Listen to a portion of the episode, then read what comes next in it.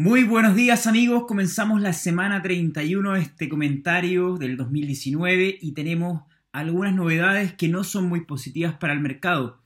Comenzamos con los granos, los granos después de, esta, de una noticia que anunció Donald Trump de poner un 10% adicional a la, eh, de arancel a las importaciones chinas, generó un rompimiento ya catastrófico de la tregua que existía y esto ha generado de que ambos países ya empezaran a imponerse nuevas eh, aranceles y además China prohibió y eliminó la compra de carne de cerdo estadounidense. Esto es, por un lado, muy positivo para los exportadores, pero también negativo para aquellos países que importan carne de Estados Unidos. ¿Por qué? Porque como son vías que ya existen abiertas por, para Estados Unidos, algo tendrá que hacer este país para poder desviar a estos mercados el excedente de carne que quedará con la eliminación de las compras por parte de China.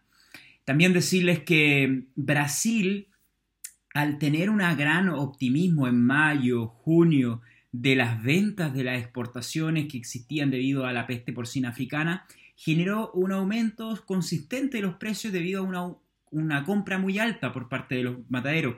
Sin embargo, esto tuvo un, optimismo por sobre lo que existió realmente en cuanto a las exportaciones, que si bien fueron muy importantes para junio y julio, eh, la cantidad de cerdos que tenían estos mataderos era por sobre lo que podían exportar, por tanto los precios eran van hacia la baja.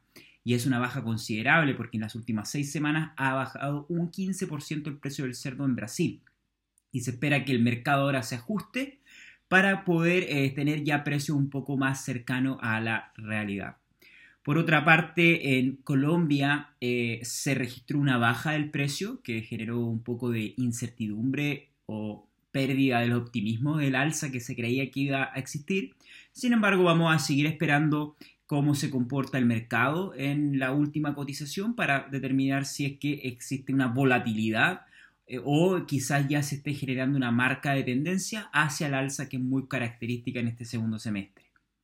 También decirles que Colombia ha tenido la gran fortuna de que el presidente y también eh, autoridades de agricultura hayan viajado a China para poder acelerar las ventas desde eh, Colombia para la carne de cerdo principalmente.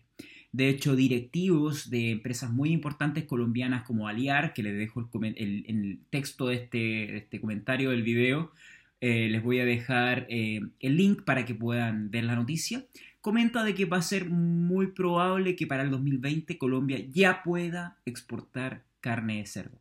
Creo, y desde mi punto de vista, que es un gran premio para el gran trabajo que está haciendo esta industria a través de su asociación por Colombia que para mí es uno de los mejores gremios de Latinoamérica y por qué no decir del mundo, porque tiene una fuerte campaña de concientización del consumo, también una fuerte campaña de formación a sus productores de asociativismo, y eso es muy importante porque una industria mientras más social sea, mientras más eficiente sea, va a tener un futuro mejor de cara a los próximos 10 a 15 años. Todos sabemos que existe hoy en día una sociabilización del consumo y los consumidores quieren productos que tengan una historia y esa historia tiene que ser lo más potente para este consumidor que querrá una cosa diferencial al momento de comer. Y siguiendo ya también con el mercado, tenemos por ejemplo los eh, eh, Estados Unidos que ha registrado una baja de su precio en, los últimos, en la última semana. Todos sabemos que lo que está pasando con China posiblemente sea aún peor eh, las bajas. Vamos a tener que seguir observando la tregua o la crisis que existe entre China y Estados Unidos. Está recién comenzando.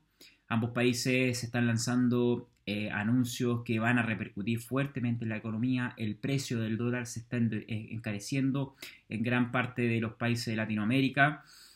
Entonces vamos a tener que prepararnos, vamos a tener que, lo más importante, aumentar nuestra eficiencia para que podamos aguantar cualquier situación que ocurra. Los exportadores están la mayoría contentos, pero esto no tampoco es tan bueno para el mercado porque si existe un cambio de tendencia tan alto, sí o sí algunos se van a ver desfavorecidos y aquellos eh, tienen que estar preparados. Así que muchas gracias por esta escucha, observación del video. Espero que le pongas suscribirte al video de YouTube que te va a aparecer por aquí abajo para que te sepas anticipadamente cuando cargamos un video.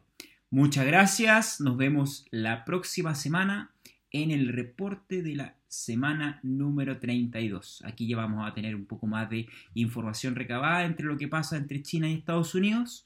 Y voy a darte, obviamente, como siempre lo hacemos, los principales tips para que en menos de 6 minutos, mientras vas conduciendo, mientras estás haciendo deporte, sepas una actualización rápida del mercado del cerdo en el mundo y en Latinoamérica, porque este comentario se hace para Latinoamérica y desde Latinoamérica desde hace cuatro años. Así que muchas gracias por la escucha.